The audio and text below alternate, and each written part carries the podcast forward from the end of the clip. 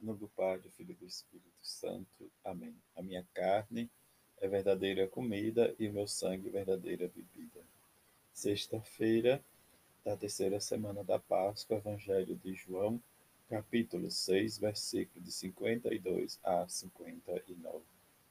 Naquele tempo, os judeus discutiam entre si, dizendo: Como é que ele pode dar a sua carne a comer? Então Jesus disse: É verdade, é verdade vos digo: se não comerdes a carne do Filho do Homem e não beberdes o seu sangue, não tereis a vida em vós. Quem comer a minha, quem come a minha carne e bebe o meu sangue, tem a vida eterna, e eu ressuscitarei no último dia. Porque a minha carne é verdadeira comida e o meu sangue verdadeira bebida. Quem come a minha carne e bebe o meu sangue permanece em mim e eu nele. Como o Pai que vive me enviou, eu vivo por causa do Pai.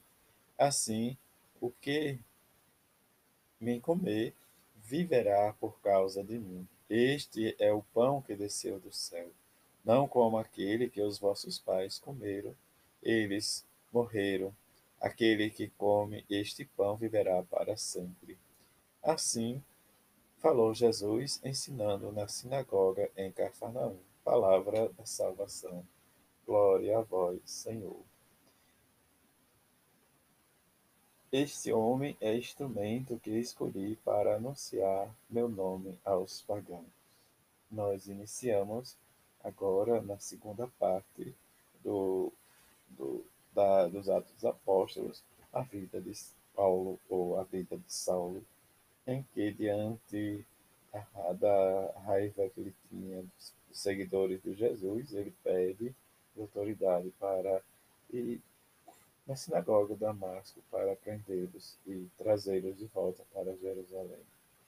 Diante do caminho, ele escuta a voz né, chamando Saulo, Saulo, por que me persegues? E diante da voz, Paulo pergunta, Saulo, melhor dizendo, quem és tu, Senhor? E Jesus responde: Eu sou Jesus a quem tu estás perseguindo.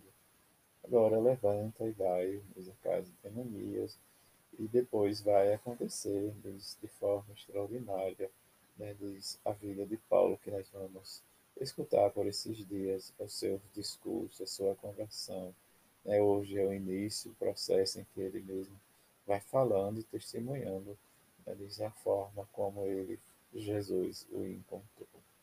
Diante deste fato, nós vamos perceber que ainda nós estamos no capítulo 6 do Evangelho de João, falando do pão da vida, Jesus Cristo.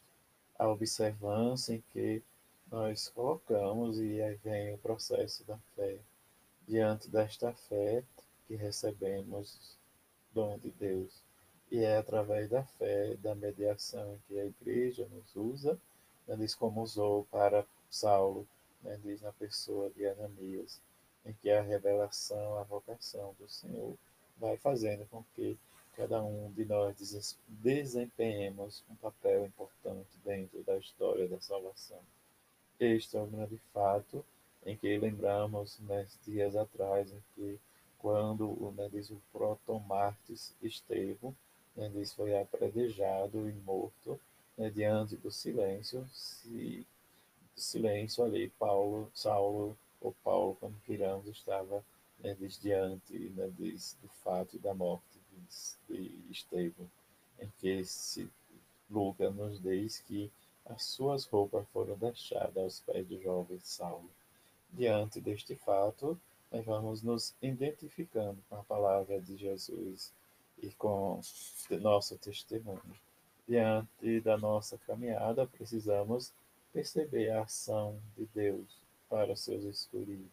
Não é uma cegueira de três dias ou desconforto, mas é a experiência que nós vamos ter que acender na ressurreição, nesse contexto em que nós ainda rezamos, vamos buscar para nos identificar, mesmo diante da nossa fragilidade e da fortaleza de Jesus, como, aconteceu com Paulo, diante de querer é, perseguir, ele agora vai se tornar também um seguidor e será perseguido.